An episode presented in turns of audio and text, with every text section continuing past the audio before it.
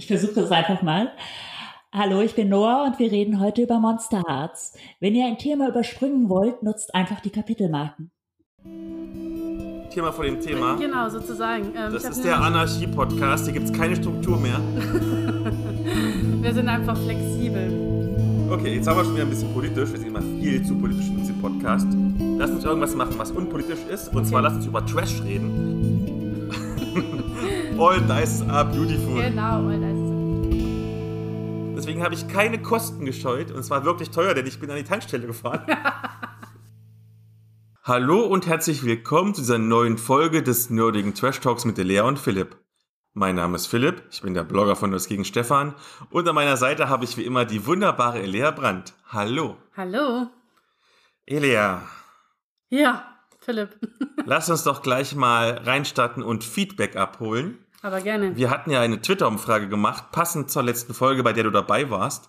Denn wir hatten ja Ultima Ratio besprochen, was nur auf W4 basiert. Mhm. Und da habe ich die Leute gefragt, was denn ihre Lieblingswürfel sind. Und erstens, was glaubst du denn? Und zweitens, was ist dein Lieblingswürfel? Schwierig. Ich glaube, da irgendwie die größte, ich, ich mache das jetzt ganz, ganz rational. Ich glaube, da die größte Community jetzt so unter RollenspielerInnen in Deutschland doch so die D&D und DSA-Fraktion ist, würde ich sagen, es ist der W20. Dann schauen wir mal rein. Meine Antwort ist natürlich der echte W100, der Zocki-Hedron, das, das große Drachenei, was du Leuten an den Kopf schmeißen kannst. Und der zweitcoolste ist für mich der W4. Und das Ergebnis lautet Trommelwirbel. Wir haben der W4 10,4 Prozent. Ganz klassisch der W20 29,2 Prozent. Der W10, weil man daraus auch W100er machen kann mit 20,8% und tatsächlich irgendein anderer Würfel. Was gibt's denn noch für andere Würfel? Der W6, der, der gute alte W6. Hat 39,6 Prozent gehabt und es waren auch viele Kommentare drunter. Und wenn ich das alles richtig gelesen habe, lieben die Leute irgendwie den W12. Ich kann den mir W12. nicht vorstellen, was man damit machen kann. Ich glaube, es könnte der Axtschaden bei D&D &D sein. Aber ansonsten, was macht man mit dem W12? Schreibt es uns in die Kommentare. Ja, genau. Ansonsten sind ja grundsätzlich alle Würfel schön. all dice are beautiful. Genau, all dice are beautiful. Das war ja quasi schon ein kleines Ask Me Anything, weil ich dich gefragt habe, was dein Lieblingswürfel ist. Und lass uns aber erst starten mit einem Getränketest. Und diesmal haben wir kein Rezensionsexemplar, sondern die meisten HörerInnen wissen es wahrscheinlich. Wir haben am Ende von vielen, nicht von allen Folgen, so kleine Outtakes. Manchmal sind es Versprecher, manchmal ist aber auch, dass wir einfach das Mikrofon laufen lassen, wie wir noch ein bisschen Blabla machen. Und letztes Mal gab es ja quasi einen kleinen Streit zwischen dir, deinem Verlobten und mir zum Thema bestes Radler, weil ich Mönchshofradler nicht mag, Buh. sondern Standler. Und du kennst keinen Standler-Radler, das ist unglaublich. Deswegen habe ich keine Kosten gescheut und es war wirklich teuer, denn ich bin an die Tankstelle gefahren. und habe für uns zwei Sternler-Radler geholt. Genau, das heißt, wir klären heute quasi endgültig, was das beste Radler ist. Zumindest beim Duell zwischen. Einmal. Dankeschön. Ja, beim Duell. Ich habe, glaube ich, sogar noch einen Mönchshof da, wenn wir wirklich das so richtig schön nebeneinander testen wollen. Na, bin gespannt. Prost. Prost. Okay, das ist wirklich lecker. Muss ich gestehen. Ha, ich hab's doch gesagt. Also, ob es jetzt besser ist als Mönchshof, könnte ich jetzt nicht sagen, aber es ist zumindest Gleichwertig. Sollte uns Mönchhof irgendwann mal sponsern, ist das natürlich wesentlich besser. das sind überhaupt nicht kaufbar. Nein, nein, nein. Das passt aber super zu, unserer, ähm, zu unserem Thema, vor dem Thema. Du meinst unserem Ask Me Anything? Ja, beides. uh, ein kombiniertes Ask Me Anything Thema vor dem Thema. Genau, sozusagen. Ähm, das ist der Anarchie-Podcast. Hier gibt es keine Struktur mehr. Wir sind einfach flexibel. Weil so zum Thema, ob wir käuflich sind. Mir hatte jemand eine Geschichte geschrieben und gefragt, wie wir uns dazu positionieren würden. Und zwar geht es darum, dass eine Streamerin das Angebot bekommen hat von so einer Online, von so einem Online-Casino über mehrere Millionen Dollar für die Werbung zu machen in ihren Streams. Und sie hat es abgelehnt und hat gesagt, nein, ich mache sowas nicht. Und dieses Thema mit den Online-Casinos ist ja schon länger, gerade auf Twitch, relativ präsent. Viele große Streamer machen da Werbung dafür und kriegen dafür auch ganz gut Geld. Und jetzt war die Frage, wenn jetzt zu uns so ein Online-Casino oder jemand Vergleichbares herkäme und würde sagen, hey, wollt ihr nicht mal Werbung für uns machen, euren Podcast, kriegt ihr ein paar Millionen, würden wir es annehmen oder würden wir es ablehnen?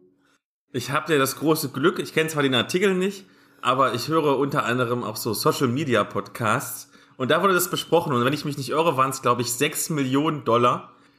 Also ganz ehrlich, für 6 Millionen, aber selbstverständlich. da würde ich, glaube ich, alles machen. Du hast ja komplett ausgesorgt. Selbst wenn du das anlegst mit, weiß ich nicht, 2%, 3% Zinsen, du kannst ja von den Zinsen allein leben. Ich glaube, dass diese, diese Firmen, also diese Casinos und so, die kommen ja nicht auf, also die kämen jetzt auf uns nicht zu, ja, mit, auch wenn wir ganz tolle und sehr viele und super HörerInnen haben. Aber wir, glaube ich, wären jetzt nicht unbedingt deren Werbeträger Nummer eins. Und ich glaube, dass die Leute, die solche Deals kriegen, auch durchaus die Chance hätten, ähnliche solche Deals von anderen Firmen oder so zu kriegen. Von daher glaube ich, für viele ist das gar kein so großer Verlust, wenn die mal in diesem, in dieser Größenordnung unterwegs sind. Ich meine, man tut sich immer leicht zu sagen, man lehnt es dann ab. Ja, ich finde auch sechs Millionen Euro wären schon irgendwie ein nettes, nettes Polster so. Das auf jeden Fall. Aber ich glaube, wenn ich so bekannt wäre und ich würde irgendwie für mich einstehen nach außen, dann plötzlich irgendwie, gerade ich als Psychologin, ja, die da irgendwie für illegales oder naja, legales Glücksspiel Werbung macht, im Wissen, dass Leute davon abhängig werden können, das wäre schon ein bisschen schwierig, glaube ich. Also ich glaube, das würde mir nicht gut tun, so als Marke. Du bist offensichtlich viel zu gut für die Welt, Elia. Ähm, du hast also quasi schon von Grenzen gesprochen, was für dich Grenzen wären. Lass mich überlegen, was für mich Grenzen wären. Ich bin mir nicht hundertprozentig sicher. Ich glaube, das käme auch drauf an, wie flexibel ich die Werbung gestalten könnte. Es ist ja zum mhm. Beispiel, ich kenne es aus meinem Blogger-Alltag. Im Prinzip ist egal, wie schlecht die Rezension ist. Wichtig ist immer nur, dass ich quasi das Buch oder den, das Rollenspiel oder so verlinke, damit die, die Links irgendwie im Google-Ranking hochgehen, wenn du mal irgendwas suchst. Das heißt, wenn ich total frei wäre und ich fände irgendwas total schlecht und ich könnte es aber, sagen wir mal, so ironisch präsentieren, dass zwar es Werbung ist, die Leute aber merken, dass es eigentlich scheiße ist, würde ich, glaube ich, auch Sachen nehmen, die wahrscheinlich nicht Nestle oder so. Kauf beim Nestle, das ist ein sehr gutes Nestle. Die machen überhaupt nichts mit Kinderarbeit. Nein, und die nehmen auch niemandem das Wasser weg. Nein. Ich glaube, wenn ich das in, in der Art machen könnte, würde ich tatsächlich auch 6 Millionen von Nestle nehmen. wenn ich wirklich einfach nur jubeln müsste, dann. Ich, ja, und ah, ich glaube. 6 Millionen, ich meine, Krankenpflegergehalt 15,60 Euro pro Stunde. Ja. Ja, ich weiß nicht ganz genau. Ich glaube, das Problem ist echt, dass es so, das ist so ein bisschen der Teufel scheißt immer auf den größten Haufen, ne? Also die Leute, die halt diese Angebote kriegen, die haben ja meistens auch schon andere Werbeverträge, die richtig gut laufen. Und äh, ja, das sind dann nicht so Leute, die 50 Euro ne, verdienen, sondern man hat ja neulich gab es ja diesen Twitch-League, wo man mal gesehen hat, was so die, die wirklich großen Streamer so verdienen irgendwie. Und da schlackerst du schon mit den Ohren zum Teil. Also. Und im Zweifel machst du einfach OnlyFans, da hast du das Geld auch ganz schnell wieder rein. Oder so, genau. Okay, jetzt haben wir schon wieder ein bisschen politisch. Wir sind immer viel zu politisch in unserem Podcast. Lass uns irgendwas machen, was unpolitisch ist. Und okay. zwar lass uns über Trash reden. Uh. Und zwar die Ask Me Anything-Frage, die ich bekommen habe, war, welche Trash-Sendung hat euch 2022 bisher erträglich gemacht? Das ist relativ einfach. Das sind die Crash Games. Kennst du Crash Games? Den Namen habe ich schon mal gehört. Das ist so eine Art Takeshis Castle für Arme. Ähm, das lief auf Pro7. Ist jetzt nur noch irgendwie online abrufbar. Und der Jurist und ich haben das, glaube ich, wirklich, als wir, als wir unter, in Quarantäne waren oder in ISO waren, wir haben das irgendwie an zwei Tagen toujours durchgepitcht. Also, das ist halt wirklich total dumm an sich, weil die, also die Aufgaben sind ziemlich, sind super albern und es ist alles wirklich extrem trashig und es wird alles von Peter Rütten so total ironisiert und zynisch kommentiert. Und es ist zum Wegschmeißen lustig. Also, es ist echt edelster Trash. Du hast ja zu Peter Rütten eh schon so eine genau, ganz gewisse eine Beziehung. Beziehung dass dein Verlobter nicht eifersüchtig ist. Eigentlich müsste ich, wenn es um Trash geht, erstmal natürlich über Wrestling erwähnen. Ich meine, Wrestling ist super unterhaltsam, aber sind wir ehrlich, das ist jetzt keine Hochkultur.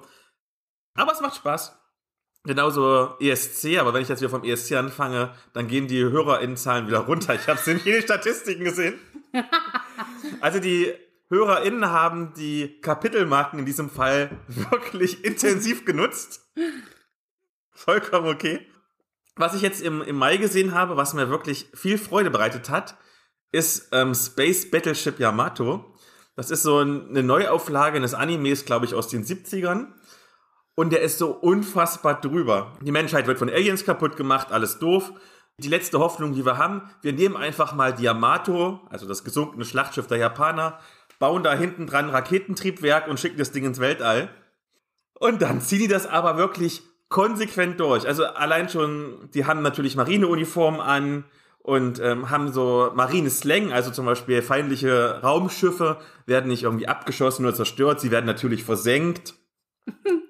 Dann, ähm, also das war das Drüberste. Es gibt in diesem Science-Fiction-Szenario Weltraum-U-Boote. Und man könnte jetzt denken, irgendwie, naja, klar, das ist wahrscheinlich irgendwie so ein Tarnkappenschiff oder so, was ein U-Boot ist. Nein, die haben ein U-Boot, was im Weltraum unter Wasser Torpedoangriffe machen kann. Hä? das ist wirklich nicht. Also, die ziehen das komplett durch. Also auch so, wenn ihr, ihr wisst ja alle, wie ein Schlachtschiff aussieht, ist es für Überwasserkämpfe gemacht. Das heißt, die Waffen sind alle nur oben und unten ist nix. Äh, Im 3D-Weltraum ist natürlich schlecht, aber das funktioniert alles. Ähm, die Raumschiffe haben Plot-Armor noch und nöcher. Das heißt, wenn da irgendwie so ein gegnerisches Schlachtschiff kommt, so ein Alien-Schlachtschiff, entweder es geht kaputt, wenn du es nur anguckst, oder es hält 20.000 Treffer aus und geht nicht kaputt. Die Yamato geht sowieso nicht kaputt. Geil. Es ist trotzdem wahnsinnig unterhaltsam, gerade weil es sich so ernst nimmt und von der Grundstruktur und so ein bisschen von der Atmosphäre, wenn man dieses drüber wegnimmt, erinnert es so ein bisschen an Battlestar Galactica, also die Neuauflage von dieser äh, damals 80er oder 70er TV-Serie, also auch irgendwie ein einsames Schiff muss durch den Weltraum und wird von ganz vielen bösen Außerirdischen gejagt. Es ist super unterhaltsam und wenn ihr Science Fiction mögt, super unterhaltsam und auch abwechslungsreich. Also klar, die haben immer Kämpfe und unterschiedliche Kämpfe. Halt, mal kommt ein U-Boot, mal ist ein Luftangriff und so weiter und so fort. Dann aber auch mal ruhige Szenen, wo auch ein bisschen, nicht sehr tief zu, tatsächlich, aber immer ein bisschen eingegangen wird, auch gerade auf die Feinde dieses Mal. Ähm, die sind nämlich doch ein bisschen komplexer, also vielleicht nicht der Bösewicht, aber so die normalen HandlangerInnen, die da irgendwie auf den Raumschiffen geopfert werden, das ist schon ganz interessant gemacht. Guckt es euch einfach mal an. Die erste Staffel ist bei Amazon Prime gerade umsonst anzuschauen. Und ja, Sehr schön. ja, jetzt habe ich fast schon Medienschau gemacht. Und wir kommen ja auch zur Medienschau. Jawohl. Denn du hast ja in deinem Anfall von Alkohol direkt das Ask Me Anything und das Thema von dem Thema miteinander vermischt. Das passt halt so gut zusammen. So ist es. Und lass uns doch über erstmal die Updates reden. Und da ich jetzt so viel über diesen wunderbaren Film gequatscht, äh, diese wunderbare Serie gequatscht habe, darfst du mal anfangen. Ich habe so eine Art halbes Update oder ein Meta-Update, wie man es nennen will. Weil wir haben nämlich über die Serie äh, auf einer Meta-Ebene uns schon unterhalten. Wir haben sie aber nie besprochen, weil sie tausend Jahre alt ist. Und jeder sie wahrscheinlich schon gesehen hat, außer mir. Es geht nämlich um Supernatural. Der Jurist, Oh nein. der Jurist und ich haben nämlich angefangen, Oh Supernatural nein. zu gucken. Nein! Ich mache jetzt einfach mal die Finger in die Ohren und mach la la la und du erzählst so. La, Okay. la. Und auf jeden Fall, ich will jetzt auch nicht super ins Detail gehen, weil ich glaube, die meisten wissen, worum es in der Serie geht. Die meisten werden wahrscheinlich auch schon die eine oder andere Staffel gesehen haben. Aber ich finde, es ist tatsächlich ganz witzig, dass jetzt noch mal zu schauen, so viele Jahre nachdem die gestartet ist. Also ich muss jetzt gerade überlegen, ich glaube, die ist, wann ist die denn angefangen? Mitte der 2000er oder so, glaube Ja, wenn ich. es irgendwie 16, 17 Staffeln 15, sind. glaube ich. Das sind 15 15 Staffeln. und es sind halt wirklich Jahresstaffeln. Und das ist ja erst vor zwei Jahren oder vor einem Jahr oder so überhaupt erst zu Ende gegangen. Also ich glaube, es ist wirklich irgendwie so aus den mittleren 2000ern irgendwann. Und das merkt man. es ist auch interessant, weil man auch merkt, dass es eine Serie ist, die fürs Fernsehen produziert ist. Das ist auch irgendwie nochmal ein ganz anderes Feeling, als wenn man jetzt diese Netflix-Serien und so weiter guckt. Und ich muss auch sagen, mir gefallen so diese Monster of the Week Folgen, die es ja viel gibt bei Supernatural. Ich meine, das sind ja diese zwei Jungs, diese beiden Brüder, die durchs Land, durch die USA ziehen und Monster jagen, also Geister, Hexen, was auch immer alles, Dämonen. Und es gibt eben manche Folgen, die so ganz geschlossen serienmäßig sind, also ein Monster of the Week quasi. Und die machen tatsächlich am meisten Spaß. Ich finde dieser ganze Überplot mit Engel gegen Dämonen und Himmel und Hölle und so weiter, den bräuchte ich gar nicht. Ähm, obwohl ich natürlich einsehe, dass das Monster of the Week wahrscheinlich keine 15 Staffeln trägt und es sind 15 lange Staffeln, also mit, ich glaube, fast 20 Folgen jeweils. Ich nehme noch Wetten an, wie weit wir kommen, bis wir keinen Bock mehr haben. Wir sind jetzt bei Staffel 4. Dann mein Medienschau-Update. Ich möchte kurz sprechen über Aurora entflammt. Das ist ein Sci-Fi Young Adult Roman, publiziert von Fischer Sauerländer, beziehungsweise als Hörbuch, so wie ich es gehört habe, vom Argon Verlag. Das ist der Mittelteil der Aurora-Trilogie, deren Auftaktband ich in der Folge 31, das heißt die letzte Folge mit dir, die vorletzte Folge, weil dazwischen ja jetzt noch die Spin-off-Folge war. Jedenfalls habe ich besprochen. Und vielleicht ganz kurz zur Erinnerung, damit ihr noch wisst, worum es geht. Das ist im Prinzip alles wie bei Star Trek. In der fernen Zukunft gibt es die Aurora Legion aus Menschen und Aliens, die sozusagen wie die Sternenflotte aufpassen, dass der Friede zwischen den verfeindeten Völkern gewahrt bleibt. Und eines dieser Teams, die das sind von der Sternflotte, ist das Squad 312. Und die ProtagonistInnen dieses Teams sind sozusagen die Resterampe der Sternflotten-Auszubildenden, die nach dem Abschluss keine andere haben wollte. Und dann werden sie aber durch die halbe Galaxie gejagt, weil sie in einer 200 Jahre alten Kryokapsel die gestrandete Aurora finden und quasi bei sich aufnehmen, die über irgendwelche mysteriösen Fähigkeiten verfügt. Und das war im Prinzip der gesamte erste Band. Und um noch einen letzten Star Trek-Bezug zu bringen, im zweiten Band werden sie nun auch noch von dem Borg gejagt. Also, die heißen die natürlich anders und die sind nicht mechanisch, sondern biologisch, aber es ist halt ganz offensichtlich an das Borg-Kollektiv aus Star Trek angelehnt. Und dann fliehen sie halt so vor sich hin und erleiden immer wieder Komplikationen, weil sie sich immer mehr Feinde machen. Und hier ist vielleicht der größte der wenigen Kritikpunkte des zweiten Bandes, denn die erste Hälfte des 528 Seiten starken Romans, beziehungsweise 15 Stunden, 15 Minuten langen Hörbuchs, besteht im Prinzip nur daraus, dass sie irgendeine Idee haben, also beispielsweise irgendwo einbrechen oder sich ein Fluchtfahrzeug organisieren und dann geht das kurz vorm Ende spektakulär schief. Das ist wirklich unterhaltsam, aber es ist halt auch ein klein wenig repetitiv, weil manche Komplikationen und die entsprechenden Nebenfiguren schon so ein wenig aus dem Hut gezaubert wirken, damit es halt wieder mal eine Komplikation gibt. Das gibt sich dann aber mit der Zeit und dann spielt die Geschichte ihre Stärke aus. Denn die Teammitglieder in harmonieren immer besser miteinander, entwickeln sich weiter und kommen sich auch immer näher. Also nur zur Erinnerung, wir haben hier immer noch notgeile TeenagerInnen als Protagonistin. Und dann schmerzt es tatsächlich irgendwie doch mich auch als einfach nur neutral hörender beim Autofahren, wenn die Gruppe sich nach und nach auflöst. Und das ist jetzt kein großer Spoiler, das ist halt der typische Dreiakte Handlungsverlauf eines Trilogie-Mittelteils. Und ihr könnt euch sowas von sicher sein, dass sie dann im Abschlussband wieder zusammenfinden und die Bösewichte ordentlich wegklatschen. Und ja, das war jetzt so ein kleines Easter Egg für die HörerInnen der Folge 31, denn wegklatschen ist ja doppeldeutig gemeint. Ich bin wirklich mega gespannt, wie die Reihe ausgehen wird, denn am Ende dieses Bandes haben sie in der Galaxie so viel Chaos angerichtet, das ist ein richtig fieser Cliffhanger und ich bin tatsächlich in Versuchung geraten, dass ich mir den Ende August erscheinenden Abschlussband kaufe, anstatt auf das Hörbuch zu warten. So wirklich into it bin ich quasi. Und apropos Hörbuch, das habe ich letztes Mal gar nicht erwähnt. Die Geschichte wird in der Ich-Perspektive erzählt und je nachdem, wer gerade spricht, sind dann andere SprecherInnen zu hören. Die machen das auch alles gut. Ich habe ja letztes Mal den Witz gemacht, dass ich immer 0,2 Sterne weniger vergebe, als die aktuelle Amazon-Durchschnittswertung ist. Aber da weiche ich diesmal ab. Denn die Wertung steht gerade bei 4,7 von 5. Das ist mir dann doch einen kleinen Tick zu gut. Deshalb gebe ich hier, wie schon beim Auftaktband, 4,3 Sterne, aber mit einem Plus dahinter. Das ist fast schon 4,4. Also ich bin wirklich, wirklich, wirklich angetan von dieser Geschichte und kann sie Sci-Fi-Fans sehr gern weiterempfehlen. Sehr cool. Ja, und ich habe gehört, du machst was für dich ganz untypisch jetzt. Ja. Denn du wirst ein Videospiel rezensieren. Dum, dum, dum. Ja, das mache ich tatsächlich nicht besonders häufig. Ähm, ich bin ja jetzt nicht unbedingt so die, die große Gamerin. Ich zock zwar ganz gerne mal zwischendurch, halt so casual, aber an die großen Spiele habe ich meistens eh nicht so viel Interesse dran. Jetzt habe ich mir aber doch mal eins geholt, das ganz neu erschienen ist und das, glaube ich, für viele HörerInnen da draußen auch interessant sein könnte, nämlich ähm, Vampire the Masquerade Swan Song. Wie der Name schon sagt, ist es ein Vampire the Masquerade Spiel. Und zwar ist es so ein bisschen eine Mischung aus Rollenspiel und Visual Novel. Also man klickt sich einerseits durch eine Story, die man durch bestimmte Entscheidungen mit beeinflussen kann, in welche Richtung sie sich entwickelt. Zumindest in einem gewissen Umfang kann man das. Und zum anderen hat es aber auch Rollenspielelemente dahingehend, dass man zum Beispiel die Fähigkeiten der drei ähm, AkteurInnen beliebig verteilen kann und auch skillen kann im Laufe des Spiels und dadurch auch unterschiedliche Dialogoptionen und Handlungsoptionen freischalten kann. Das Spiel ist entwickelt worden von Big Bad Wolf Studios. Die sitzen in Frankreich und von denen ist ähm, The Council. Das habe ich nicht gespielt, das habe ich nur geguckt als Let's Play, aber das hat mir da schon ziemlich gut gefallen. Das ist so ein Mystery, paranormaler Krimi im 19. Jahrhundert, so ein bisschen Victorian-Style. Und das war auch schon ziemlich cool eigentlich.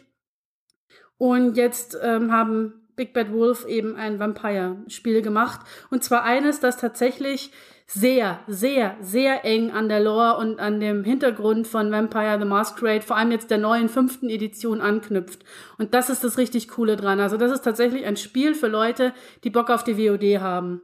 Das war auch häufig ein Kritikpunkt, weil viele Leute, die jetzt einfach Bock hatten, so ein Visual Novel zu spielen mit Vampiren, etwas erschlagen waren von dem Umfang an Hintergrundinformationen, mit dem man da gefüttert wird. Weil wer die WOD und wer vor allem halt Vampire kennt, weiß, da gibt's ganz viele spezifische Begriffe und Rangtitel und so weiter und so fort. Und die kommen alle sehr, sehr flüssig und sehr stimmig in diesem Spiel vor. Es gibt auch ein Glossar, also man kann sich das auch alles durchlesen, wenn man gerade keine Ahnung hat, wovon da geredet wird. Aber ich weiß nicht, wie viele Leute das tatsächlich machen, dass sie sich da durch diese ganze, durch dieses ganze Lexikon an Begrifflichkeiten klicken. Zum Spiel selber, das, es ist in den 2000ern in Boston angesiedelt und dort können die Vampire jetzt so in den frühen, mittleren 2000ern nicht mehr so ungehindert ihren Intrigen nachgehen, wie sie das noch früher getan haben. Denn die zweite Inquisition, ein Zusammenschluss aus Kirche und auch so paramilitärischen und militärischen Antiterroreinheiten, macht unerbittlich Jagd auf Blutsauger und alle, die da noch mit damit zu tun haben. Richtig so. Genau. und auch die verschiedenen Interessensgemeinschaften, also die sehr traditionell und hierarchisch strukturierte Camarilla und die eher modern und, naja, anarchistisch strukturierten Anarchen, hauen sich auch noch gegenseitig so ein bisschen auf die Mütze. Und dann gibt's auch noch diesen mysteriösen Lockruf, der sehr alte Vampire plötzlich fortlockt von ihren ursprünglichen Machtbasen, sodass ein Machtvakuum zurückbleibt, das irgendwie gefüllt werden muss. Also es gibt eine ganze Menge Konfliktherde und die sind auch alle Teil dieses Spiels und mehr oder weniger intensiv. Und in diesem Hexenkessel müssen eben jetzt drei Vampire aus dieser Bostoner Vampirgesellschaft, nämlich die Clubbesitzerin MM vom Clan der Rose, der ja, Ermittler und Geschäftsmann Galeb vom Clan des Zepters und die hellseherisch paranormal begabte Leisha vom Clan des Mondes Aufträge für ihren Prinzen, also für die, für die Vampirchefin erfüllen, die dafür sorgen sollen, dass die Vampirgesellschaft von Boston weiter bestehen kann. Ähm, die Story finde ich, wie gesagt, fantastisch. Also es ist sehr, sehr storylastig. Es ist wirklich in vielerlei Hinsicht eine Visual Novel. Man erlebt diese Geschichte, man kommt sehr tief in die Charaktere rein. Die sind auch sehr detailliert beschrieben, haben, ähm, sind auch toll, optisch toll aufbereitet. Also das ist wirklich sehr, sehr stimmig. Und man kann sich da wirklich sehr reinfallen lassen in diese Geschichte. Die fügt sich optimal in den Kanon ein. Also wer, wie gesagt, so ein bisschen Hintergrundinformationen hat aus der WOD, der findet sich da 100% wieder. Es ist wirklich wie so, man hat das Gefühl, man ist da daheim in diesem Spiel. Das ist echt cool. Und die, auch die Disziplinen, also diese übersinnlichen Fähigkeiten der Vampire sind sehr, sehr nah umgesetzt an dem, was die, das Regelwerk hergibt. Aber es kann eben durchaus overwhelming sein für Leute, die damit jetzt noch nicht so viel in Berührung gekommen sind mit, mit, diesen Regel, mit diesem Regelwerk. Was so ein bisschen ein Problem ist und was sich auch in den nicht ganz so guten Bewertungen des Spiels widerspiegelt, ist, dass das Gameplay etwas hakt. Man hat eben diese Mischung aus Rollenspiel und Visual Novel. Das bringt aber die Balance oft ein bisschen ins Wanken, weil das Spiel scheitert manchmal daran, einem einerseits möglichst viel Freiheiten zu lassen, zum Beispiel welche Fähigkeiten man skillt oder welche Fähigkeiten man überhaupt freischaltet. Und andererseits kommt man aber ohne bestimmte Fähigkeiten an manchen Punkten einfach auch nicht richtig weiter. Es gibt in der Regel verschiedene Optionen, die man gehen kann, aber es ärgert einen manchmal, dass man bestimmte Wege halt dann nicht gehen kann, weil man diesen einen doofen Skillpunkt nicht ausgegeben hat. Und das weiß man natürlich vorher nicht. Hat dafür wiederum Wiederspielwert, weil man durchaus Bock hat, es dann nochmal zu versuchen und vielleicht andere Methoden auszuprobieren. Es ist auch nicht ganz frei von Bugs. Da bin ich auch schon auf ein paar gestolpert. Das macht es ein bisschen schade. Ähm, also es wirkt an manchen Stellen noch ein bisschen unausgegoren, was nicht, was schade ist, aber es tut der Story letzten Endes keinen Abbruch. Und wer da irgendwie mehr Bock auf Story und Charakter hat und jetzt mal mit dem Gameplay so ein bisschen weniger Probleme hat, kann ich das sehr, sehr empfehlen. Kostet Pi mal Daumen 50 Euro für einen PC und gibt's auch für die Switch, glaube ich, und für andere Konsolen auch.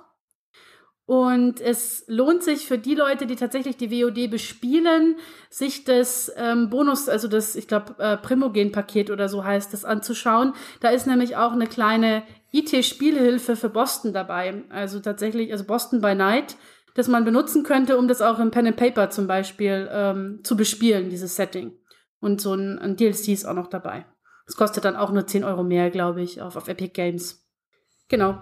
Ich finde es ziemlich cool. Also ich bin sehr gehypt von diesem Spiel. Ich habe es noch nicht ganz durch tatsächlich. Ich bin kurz vorm Finale jetzt. Bräuchte ich nur noch einen modernen PC, dann könnte ich es auch mal ausprobieren. Das weiß ich tatsächlich nicht, wie die Voraussetzungen sind. Also die Grafik sieht schon sehr, sehr nett aus, ist aber jetzt nicht so High-End 4K, super toll. Äh, und es ist halt nur in Anführungszeichen, also es ist jetzt keine Open World mit irgendwie krass vielen Movesets oder so. Also kann sein, dass das selbst auch ein bisschen ältere Geräte noch mit niedrigeren Grafikeinstellungen auf die, auf die Kette kriegen. Müsst du mal gucken, weiß ich jetzt nicht. Okay. Ich habe diesmal wieder zwei Halbmilien schauen. Daher, ich bespreche gleich zwei Titel etwas kürzer, die aber thematisch recht ähnlich sind. Und diesmal muss ich mich für meine Begründung gar nicht so weit verrenken, denn die beiden Titel liegen wirklich sehr nah beieinander. Es geht um zwei deutsche Detektivabenteuer zu Indie-Rollenspielen, welche im Filmmilieu angesiedelt sind. Also ein guter Zufall, dass die quasi zeitgleich rausgekommen sind. Und da haben wir erstens Death in the City of Angels für das Fate Erzählrollenspiel, veröffentlicht von unseren lieben Freunden und Podcast-Vorbildern Dorp. Die SpielerInnen müssen bei einem Mordfall bei den Schönen und Reichen, nämlich im Filmmilieu von Hollywood, ermitteln, wobei sie am Anfang natürlich im Dunkel stochern, dann gibt's ein bisschen Action und so weiter, und am Ende ist das alles viel größer als gedacht. Da hast du atmosphärisch schon ganz harte Anleihen an so Action-Krimis aus dem Noir- und Hardboiled-Genre, beispielsweise zuletzt bei dem grandiosen The Nice Guys oder, weil wir hier auch in den 80ern spielen, bei der Beverly Hills Cop-Reihe. Der Ausgangspunkt ist dabei recht einfach.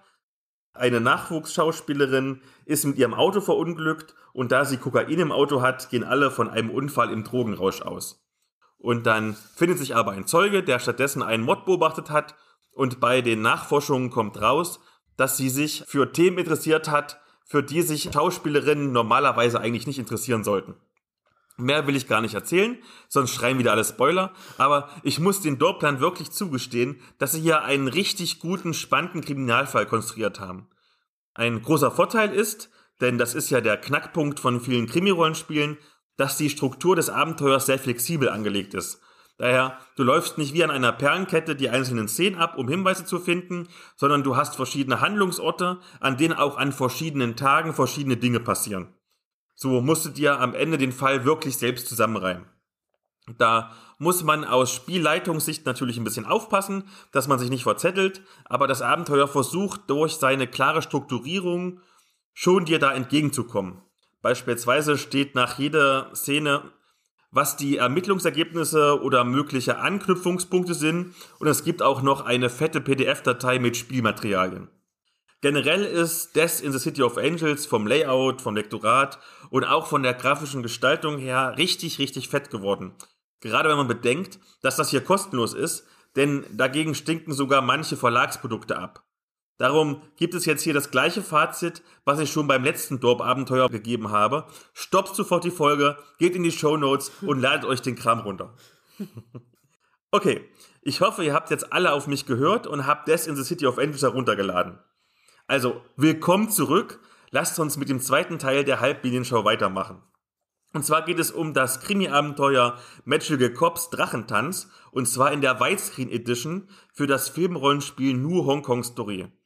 Und da ist die erste Frage natürlich, was bedeutet denn jetzt hier Widescreen? Ganz einfach, der Black Mask Verlag bringt jedes Jahr zum gratis Rollenspieltag ein oder auch mehrere Abenteuer raus. Und Drachentanz hat es dann auch in den regulären Handel geschafft und zwar in einer verschwenderisch ausgestatteten Druckversion. Ihr kennt es ja von dem Verlag. Zu New Hong Kong Story muss ich vermutlich gar nichts erklären. Das dürfte den meisten HörerInnen bereits bekannt sein, aber falls nicht, dort verkörpert man SchauspielerInnen für Asia-Filme und jedes neue Abenteuer ist sozusagen ein Film oder eine Serie, bei der sie mitspielen. So auch hier, denn Drachentanz ist quasi der Pilotfilm für eine TV-Serie rund um die Kriminalfälle der mit magischen Artefakten ausgerüsteten Polizeitruppe 134, welche sich mit übernatürlichen Phänomenen in Hongkong auseinandersetzen muss. Und hier ist es so, dass in einem Stadtviertel das Glück um sich greift und das darf einfach nicht sein, denn nach der Yin- und Yang-Lehre gibt es dann anderswo dafür nur noch Leid und Elend, sodass man der Glücksinflation auf den Grund gehen soll. Und die Ursache findet sich dann in einer Metzgerei, in der nicht nur mit Fleisch gehandelt wird. So, Spoiler vorbei. Jedenfalls sind die Ermittlungen ein ständiger Wechsel zwischen Dialogszenen, wie beispielsweise Verhören, und Action-Szenen, bei denen man sein gesamtes Repertoire an Asia-Film-Kampftechniken einsetzen muss. Das ist alles wirklich unterhaltsam. Aus Sicht der Spielleitung hat man hier aber überraschend viel mehr Arbeit, als man es bei einem kleinen Abenteuerheftchen von 36 Seiten erwarten würde. Und das liegt vor allem an der Struktur, denn das Abenteuer ist krass linear. Außerdem erstreckt sich alles über einen einzigen langen Text, sodass man sich erstens die wichtigsten Infos erst rausschreiben muss und zweitens dann auch noch überlegen muss, wie man die SpielerInnen wieder zurück in die Spur bringt, wenn sie mal was ganz anderes machen, als das Abenteuer vorsieht. Andererseits bekommt man dafür aber auch wieder enorm viel Spielmaterial an die Hand, beispielsweise 6 A3 Bodenpläne, 8 Polaroids, 5 Ausrüstungskarten und allerlei Kleinkram wie zum Beispiel Visitenkarten und natürlich die obligatorischen Pappplättchen. Und das alles für 10 Euro, das ist ein grandioses Preis-Leistungs-Verhältnis. Aus Sicht eines Spielers bin ich also vollkommen überzeugt, denn dieser Urban Fantasy Krimi rockt, aber aus Sicht eines Spielleiters muss ich sagen, dass es schon bessere New Hong Kong Story Abenteuer gab. Aber da man hier ja einen Pilotfilm spielt, könnte es ja weitere Serienepisoden geben. Und weil das Setting ganz cool ist, hoffe ich doch einfach mal, dass da welche kommen. Sehr cool. Und wir haben noch ein bisschen Zeit und deswegen machen wir noch eine kurze gemeinsame Medienschau. Mhm. Was machen wir denn? Ist es was Erzählerisches? Da bist ja du die Expertin. Haha, genau. Ja, wir haben ein Rezensionsexemplar bekommen, glaube ich. Sogar zwei. Sogar zwei, genau.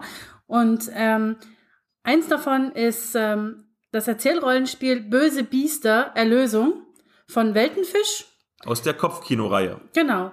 Und das ist wenn man das, das Regelwerk aufmacht, ist sozusagen die Catchphrase am Anfang, mach dir deinen eigenen Filmblockbuster. Wir bleiben also im Filmgenre. genau, zwei bis sechs, es ist geeignet für zwei bis sechs SpielerInnen, äh, die gemeinsam sozusagen einen Film erzählen.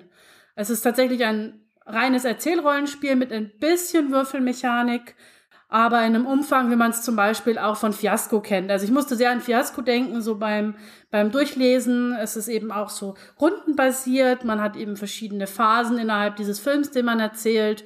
Und je nachdem, also in gewissen Situationen bietet sich an zu würfeln und zu schauen, ob Erfolge erzielt werden oder nicht. Ist aber sehr basic.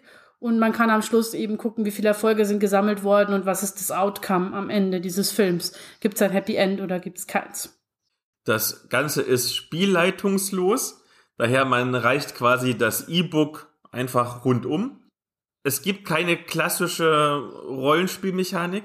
Das heißt, du würfelst zwar mit ein bis zwei sechsseitigen Würfeln, aber es kommt nicht darauf an, wie gut du bist. Genau. Es geht einfach quasi, wie geht die Geschichte weiter. Und es hat so eine kleine Dreiaktstruktur, weil es quasi drei große Begegnungen gibt und zwischendurch wird halt viel erzählt. Auch immer mit Charakterbezug und vor allem auch mit Bezug zu anderen Charakteren. Man erschafft wirklich eine gemeinsame Geschichte. Und wenn man das einmal so liest, das erinnert schon wirklich stark an, das kann wirklich ein Film sein. Also wenn du das alles niederschreiben würdest, die Dialoge, die du hast, dann hast du ein schönes kleines Drehbuch quasi geschrieben. Und das Schöne ist, es ist nicht Setting unabhängig, aber es bietet ja so eine breite Auswahl an Settings in den beiden Büchern, die wir quasi bekommen haben oder E-Books, in den beiden E-Books, die wir bekommen haben, dass du alles machen kannst. Also du kannst Science Fiction spielen, das habe ich zum Beispiel in meiner Proberunde gemacht. Du kannst irgendwie Fantasy spielen. Western, Mystery eigentlich. Und man ist auch relativ, ich glaube, es wäre jetzt auch nicht schwierig, sowas für sich selbst äh, mit einem ganz neuen, anderen Genre zu entwickeln. Weil die Struktur ist eben relativ klar und es wird ja auch viel gemeinsam erarbeitet. Also von daher kann man da auch einfach gemeinsam sagen, okay, wir entscheiden uns jetzt für ein anderes Setting und wir stricken dann unser, unser Szenario und unsere Bedrohungen einfach selber. Genau. Der erste Band heißt 1000 Seelen weit, letzte Zuflucht oder beziehungsweise das erste Kopfkino. Das zweite Kopfkino heißt Böse Biester, Erlösung. Und ich muss sagen, das war schon ganz witzig zu spielen. Es hat natürlich wenig Fleisch auf dem Knochen. Du musst Spaß am Erzählen haben. Das ist also mehr dein Metier. Aber gerade wenn du jetzt dich irgendwie mit Stendler Radler beklingelst, so wie wir es gerade tun, und nicht mehr in der Lage bist, irgendwie deinen Charakterbogen zu lesen, dann kann man das schon mal machen. Ja, also es ist leider auch so, dass ich echt gestehen muss, dass auch Fiasco immer gewinnt, wenn man einfach schon mal ein bisschen Sekt oder Weinchen dabei getrunken hat. Das heißt, das perfekte Spiel, wenn ihr Alkohol trinken wollt. Aber ich glaube, es macht auch ohne Alkohol Spaß, abgesehen davon. Was mir aufgefallen ist, dass zumindest in dem zweiten ähm, Band, ich habe weiß jetzt im ersten, da weiß ich es gerade nicht mehr, auch auf ähm, eben so Content-Notes, und ähnliches hingewiesen wird. Ich habe das Gefühl, man ist da ein bisschen über sein Ziel hinausgeschossen, weil, ähm, glaube ich, drin steht von wegen, man soll, wenn man irgendwie in Behandlung ist, abklären, ob Rollenspiele erlaubt sind. Ich glaube, so ist es jetzt, so läuft es jetzt nicht ab, glaube ich. Aber grundsätzlich finde ich es gut, dass man sich dazu Gedanken gemacht hat und ähm, Genau, auch den, den, den SpielerInnen einfach diese Freiheiten lässt, auch gemeinsam zu entscheiden, wie hart man es will. Also es sind verschiedene FSK-Kennzeichnungen sozusagen vorgeschlagen, mit denen man arbeiten kann. Und das kann man sich dann aussuchen, wie man das Ganze eben angehen will. Wie immer, den Link zum Produkt oder zur Homepage findet ihr in den Show Notes. Und dann sind wir schon durch mit unserem Vorgeplänkel und starten gleich in die Schulzeit, denn wir reden über Monster Hearts. Dann bleiben wir doch gleich mal in einem Schulsetting. Liebe SchülerInnen, willkommen zum Unterricht. Stellt euch doch mal bitte vor. Hi, ich bin Serena. Man kennt mich, wenn man ein bisschen die Ohren für verschiedene Podcasts benutzt, vielleicht aus Nerd ist ihr Hobby. Und ähm, was Schulsettings angeht, bin ich mit äh, einem, über das wir heute ein bisschen sprechen wollen, ganz gut äh, verbündet. Um, ähm, hallo, ich bin Noah Stoffers. Ich ähm, schreibe normalerweise Fantasy und lektoriere Fantasy. Und ähm, ja, das Schulsetting, über das wir heute reden wollen, hat tatsächlich mein nächstes Buch ziemlich stark beeinflusst. Na wunderbar. Und wenn wir schon darüber reden, dass es um ein Schulsetting geht, vielleicht Gib doch mal den HörerInnen erstmal so einen ganz kurzen Überblick über das Setting, worum es eigentlich geht. Da, ich, ich setze einfach mal an. Wir reden über Monster Hearts, das wunderbare System für Pen and Paper Rollenspielen von Alda, glaube ich, ist der Name, wenn ich mich nicht falsch ausgesprochen habe. An dem habe ich minimal mitgearbeitet. Ich bin bei der Übersetzung ins Deutsche gebeten worden, die Korrekturen zu machen. Also habe auf Grammatik, Rechtschreibung, aber auch so ein bisschen die äh, Regelcheck und klingt das schön, all das, äh, da habe ich mich eingebracht. Und entsprechend kenne ich mich okay aus in dem System, würde ich sagen. Und ich habe es aber auch schon einige Male gespielt. Äh, bisher aber nur auf Englisch tatsächlich. Seit die deutsche Version erschienen ist, bin ich noch nicht zum Spielen gekommen, leider. Ich muss das irgendwann demnächst mal ändern. Ja, ich kenne Monster Heart tatsächlich ähm, auch in erster Linie aus dem Englischen und zwar in einer Runde, bei der ich mitspielen durfte, ähm, in der es ein, ein Regency Monster Heart wurde. Wir haben also ein bisschen ähm, das Original-Setting entführt. Und seit das deutsche, seit die deutsche Übersetzung rausgekommen ist, leite ich eine Monster Heart Runde und das war tatsächlich auch die Ausrede, um mir dann nochmal die deutsche Übersetzung zu holen und zu sagen, ah, ich habe jetzt zweimal hier stehen. Und das macht natürlich total viel Sinn, weil, ähm, ja. Es, es hilft ja schon, wenn man ähm, auf Deutsch spielen möchte, die deutsche Version sich zu holen, gerade wenn Leute mit der eingestiegen sind, damit alle dieselben Begriffe verwenden. Ähm, ich ich finde es tatsächlich auch noch, fand es auch noch ganz angenehm, tatsächlich noch einmal reinzugehen. Und ähm, also ich, ich lese, ich lese Regeln meistens anders, wenn ich, wenn ich es leite, als wenn ich es spiele. Mhm. Und das war einfach ein guter Grund, sich nochmal damit auseinanderzusetzen. Ja, absolut. Aber so inhaltlich, es ist, äh, es heißt Monster Hearts, es ist ein Schulsetting und es geht darum, dass man Teenager spielt, die auch Monster sind. Und das in jedem Sinne des Wortes. Genau. Und Monster vielleicht auch so ein bisschen als im übertragenen Sinne. Also sie sind natürlich wirklich Monster. Sie sind Vampire, Werwölfe, Ghule, Fey. Aber ähm, sie sind natürlich auch Teenager und, und die Schrecken des Erwachsenwerdens und der eigenen Identität und vielleicht, vielleicht auch der queeren Identität so, damit mhm. zu vermitteln. Das ist so ein, ähm, das ist so eine, eine schöne Doppeldeutigkeit. Ja, auch die, die eigene Sexualität zu entdecken, der Horror, der daran liegt, ähm, der Horror im, im Highschool-Leben, all das kann bespielt werden und wird meistens bespielt. dann stelle ich vielleicht mal eine Frage, die stelle ich normalerweise immer eher recht weit hinten, aber jetzt bietet sich gerade an. Warum spiele ich denn sowas überhaupt? Also ich meine, ich glaube, die meisten von uns waren mal, auch wenn sie vielleicht den Begriff nicht hatten, Nerds in ihrer Jugend. Ich zum Beispiel war das Videospiel Kellerkind. Ich erinnere mich jetzt nicht immer positiv an meine Schulzeit zurück. Warum sollte ich mich denn wieder dem aussetzen? Das habe ich mich tatsächlich auch gefragt, als ich gefragt wurde, ob ich Monster Hearts spielen wollte. Also im Sinne, wer will eigentlich zurück in die Schule sozusagen? Ähm, und es war, also ich erinnere, ich empfinde meine Schulzeit rückblickend auch mal als noch sehr gruselig. Und ähm, es ist aber ein Spiel, das erstaunlich befreiend ist, oder ich fand es erstaunlich befreiend, wenn man sich mit dem Gedanken anfreundet, dass es ruhig destruktiv und dass es ruhig unheimlich sein darf und dass man tatsächlich so ein bisschen mit den, mit den eigenen Abgründen, mit den eigenen Monstrositäten spielt und auch, auch gegeneinander spielen darf und ähm, vielleicht auch einfach mal zerstörerisch sein darf. Das hat so eine Eigendynamik, die ähm, mit dem Abstand vieler Jahre äh, mhm. tatsächlich Spaß gemacht hat. Ja, ich bei mir ähnlich. Also ich war große Teile meiner Schulzeit hatte ich auch sehr wenig Spaß am Schulleben. Ich sag mal, je älter ich wurde, desto besser wurde es.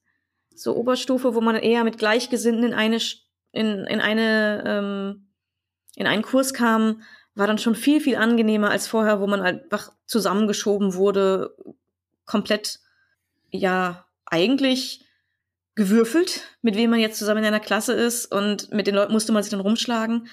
Wenn man schon mal in den Kursen sich selbst grob nach Interessen teilen, aufteilen konnte, das war schon ein bisschen besser. Aber ich, ich würde auch nicht mehr in meine Schulzeit zurück wollen. Aber Monster Hearts spielen macht irgendwie nicht, dass man in die eigene Schulzeit zurückkehrt, auch wenn man durchaus das versuchen und eigene Dinge aufarbeiten kann, glaube ich, dadurch.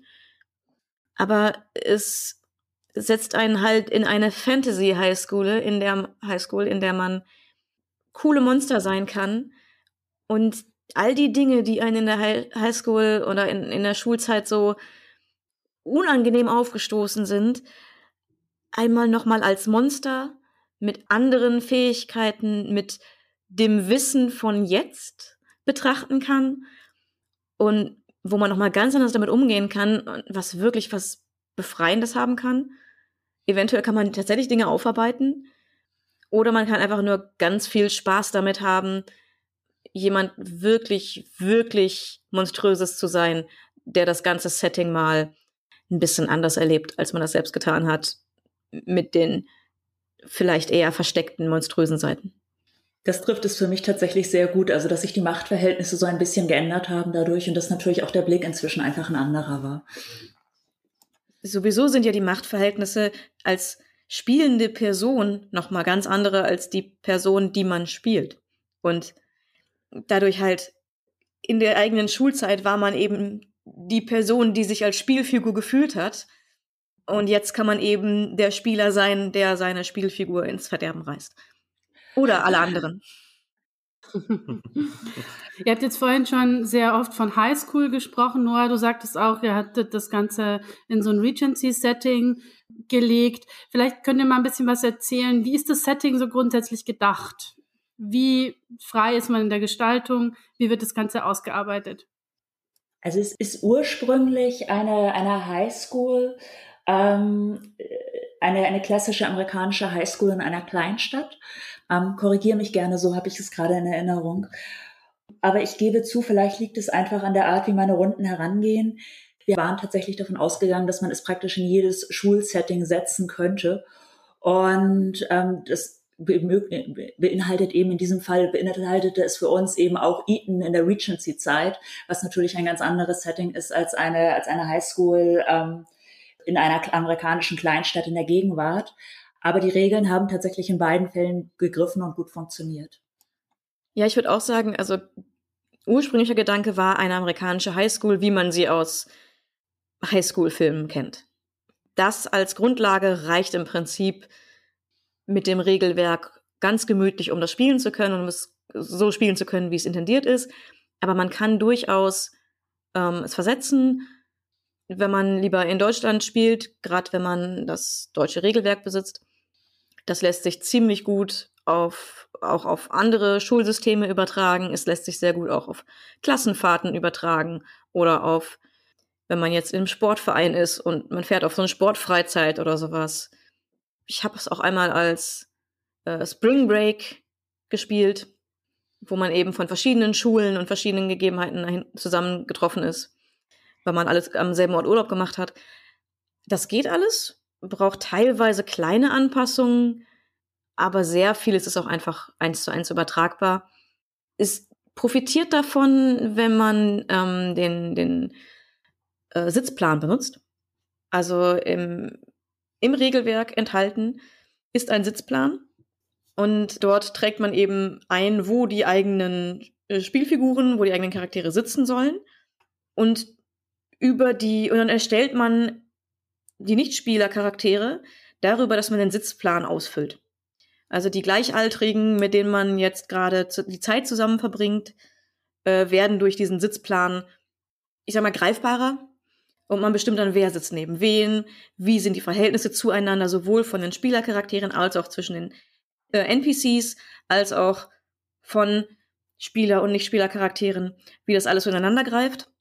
Und es ist, glaube ich, cool, den zu nutzen und ein Setting zu benutzen, ein Setting zu wählen, wo das relevant ist. Und ich würde auch sagen, da die Charaktere alle angelegt sind, so im Highschool-Alter zu sein, also ich sag mal so Adoleszent, kurz vor dem Erwachsenwerden, noch nicht dort angekommen, eher minderjährig. Ich würde sagen, das sollte man auch nicht außer Acht lassen. Also es gibt dann Leute, die dann sagen, ja gut, dann spielen wir am College, an der University und mein Charakter ist Anfang 20. Prinzipiell kann man das bestimmt machen, aber dann hat man entweder einen sehr kindlichen Charakter, einen sehr unerwachsenen Charakter, oder man spielt es nicht so, wie es intendiert ist. Ist natürlich auch immer eine Wahl, aber es ist halt eher gedacht, dass man auch dieses Unreife noch mit reinnimmt. Also auch der, das Thema dieser Horror des Erwachsenwerdens oder der Schulzeit greift natürlich noch stärker in der Schule, als es das ein paar Jahre später tut. Hm. Ähm, also ich erinnere mich auch, dass das ähm, sowohl das, äh, das Erstellen der Welt, also man kann ja sozusagen diese Kleinstadt auch bauen und sich überlegen, was sind die Merkmale dieser Kleinstadt, was sind die mhm. Merkmale mhm. der Schule, was ist das Motto der Schule und so weiter. Und das Erstellen der einzelnen NPCs mit dem Sitzplan, das macht, das ist ja quasi auch schon ein Teil des Spiels ja. und stellt diese Beziehung, diese Verknüpfung untereinander her. Und daraus wächst ja auch schon vieles von dem Drama, das man dann später ausspielt, also dass man guckt, wer ist der Quarterback, wer ist die Anführerin der Cheerleader, um jetzt mal mit den Klischees zu spielen. Und ähm, wer wer ist vielleicht wer ist vielleicht der Nerd und sowas? Und wie greifen all diese diese Archetypen ineinander? Und wie sind sie miteinander verknüpft? Und da, da wird praktisch ja schon das ganze Spiel angelegt sozusagen.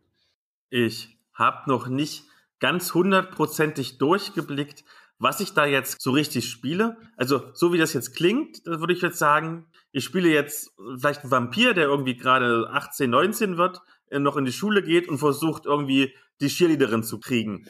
Ist das so ein Abenteuer oder ist es hat ja übernatürliche Elemente eher, dass ich, weiß ich nicht, Monster jage auf dem Schulcampus, wie in irgendeinem so schlechten Teenie-Slasher du bist das Monster. Also es wäre eher, du bist der Vampir und du versuchst die Cheerleaderin rumzukriegen und es stellt sich raus, die Cheerleaderin ist eine Hexe, die versucht, dich unter ihre Kontrolle zu bekommen. Und also versucht ihr gegenseitig, euch unter die Kontrolle zu bekommen. Und ähm, Drama ensues. Also es wird tatsächlich manchmal mit, es wird zwar mit Buffy verglichen, aber das wäre genau der Punkt, wo ich sagen würde, hier greift es nicht, weil Buffy wären halt Dämonenjagende, aber wir sind ja die Dämonen, wir sind ja die Monster. Mhm. Und deswegen ähm, finde ich es find ich's immer eher als, als Vampire Diaries sozusagen. Ähm, dass das ist sozusagen äh, ja, man, man, man ist halt das unentdeckte Monster an der Schule. In der Regel wissen die anderen, oder wir haben es immer so gespielt, dass die, ähm, dass die anderen SchülerInnen, die anderen, das andere, das Lehrpersonal nicht gewusst hat, dass Monster im Verborgenen an der Highschool sind. Und es hat natürlich auch diesen Moment des, werde ich jetzt entdeckt, ähm, wem offenbare ich, dass ich ein Monster bin, wo kommt es durch Zufall raus? Und auch wie interagieren die unterschiedlichen Monster miteinander, wenn sie erstmal im Spiel sind. Also vielleicht durchaus destruktiv, durchaus gegeneinander, aber durch die Situation dann plötzlich doch wieder zusammenarbeitend. da liegt eine ganze Menge Drama drin, das einerseits so ein ganz normales Teenie-Drama ist, wie im Sinne, kann ich, kann ich den Cheerleader Queen jetzt sozusagen ähm, rumkriegen und dazu bringen, mit mir zum Homecoming-Ball zu gehen. Und andererseits ähm, werde ich vielleicht äh, demnächst äh, umgebracht von, von, von dem Ghoul, von dem Vampirjäger, der plötzlich an der Highschool auftaucht und, ähm, und also große und kleine Dramen. Ja, genau. Äh, man muss dazu sagen, die erste Version von Monster Hearts, die nicht auf Deutsch erschienen ist, hatte die Rolle auch ähm, The Chosen, die man auswählen konnte als Spielfigur. Das hat das Spielprinzip relativ verändert, weil du eine Person hattest, die eben eine auserwählte Person war, das Gute zu vertreten und eventuell dann auch sehr gegen die Monster getreten ist. Andererseits, wenn man es jetzt mit Buffy vergleicht, auch Buffy hatte immer wieder Monster auf ihrer Seite, oder Leute, die auch Monster waren, Willow als, äh, als Hexe, Oz als Werwolf und so, die auch auf ihrer Seite gekämpft haben. Mm, das konnte man schon machen, aber dann hattest du halt immer eine Person, die im Mittelpunkt stand. Das hat so ein bisschen das Gefüge des, des Spiels verändert, sobald diese, dieser Charakter drin war.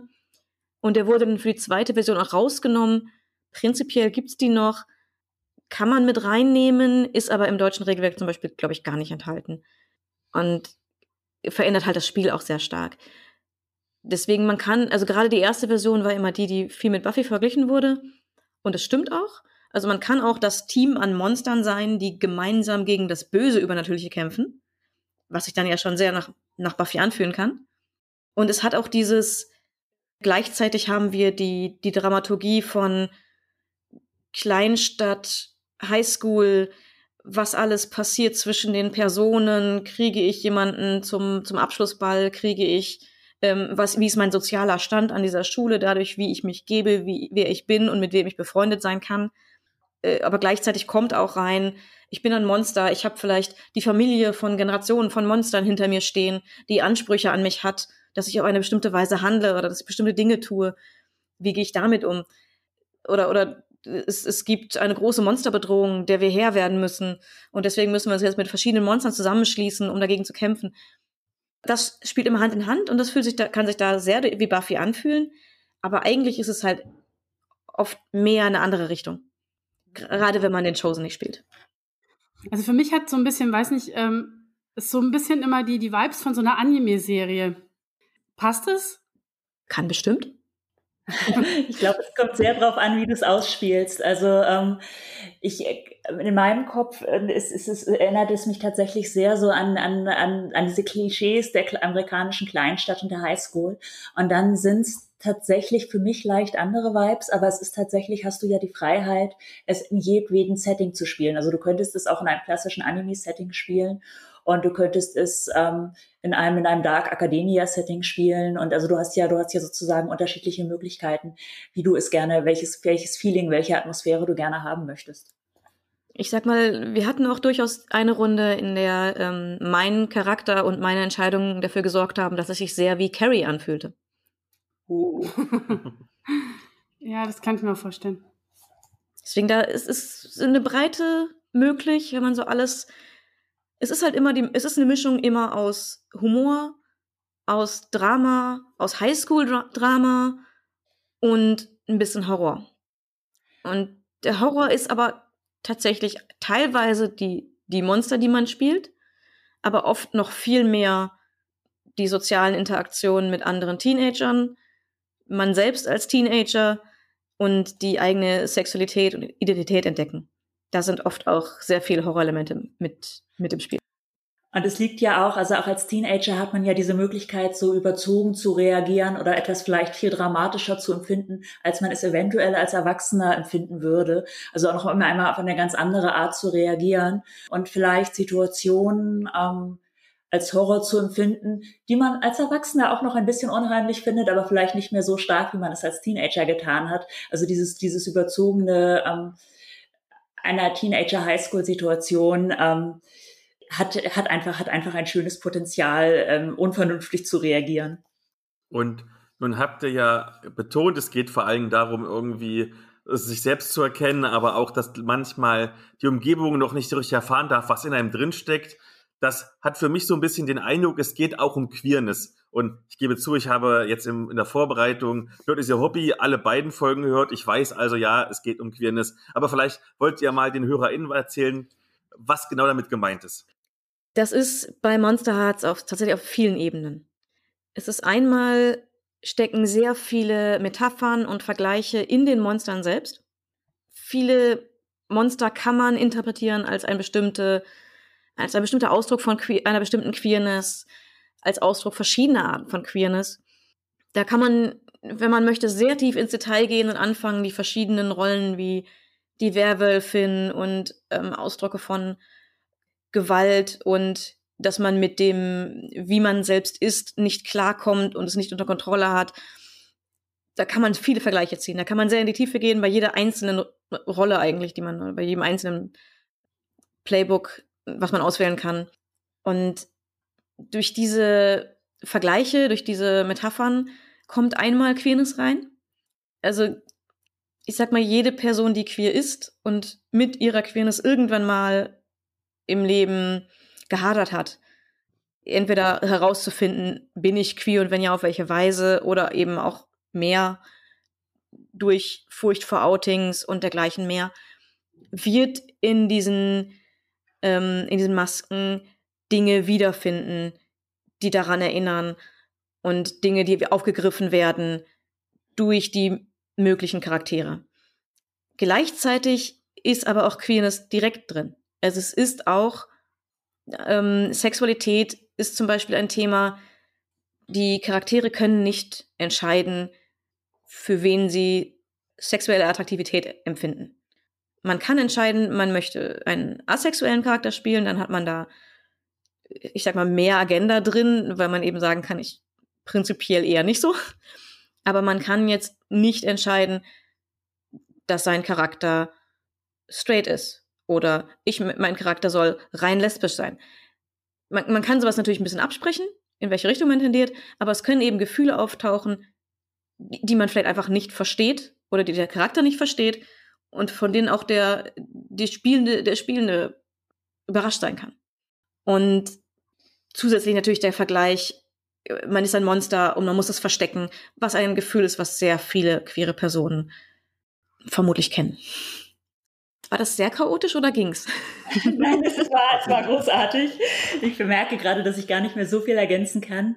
Ähm, was für mich, ich weiß, kann nicht genau abschätzen, ob es tatsächlich am Spiel lag oder ob es auch an den Runden lag. Was für mich einfach eine schöne Möglichkeit war, waren einfach romantische Verstrickungen, ähm, sexuelle Verstrickungen ausspielen zu können und ähm, dann sozusagen Charaktere auch in ähm, ja in in Gefühle, in wirre romantische Gefühle, in, in sexuelle Anziehung stolpern zu lassen, sie wieder auseinanderzureißen, sie auf jemand anderen zu werfen.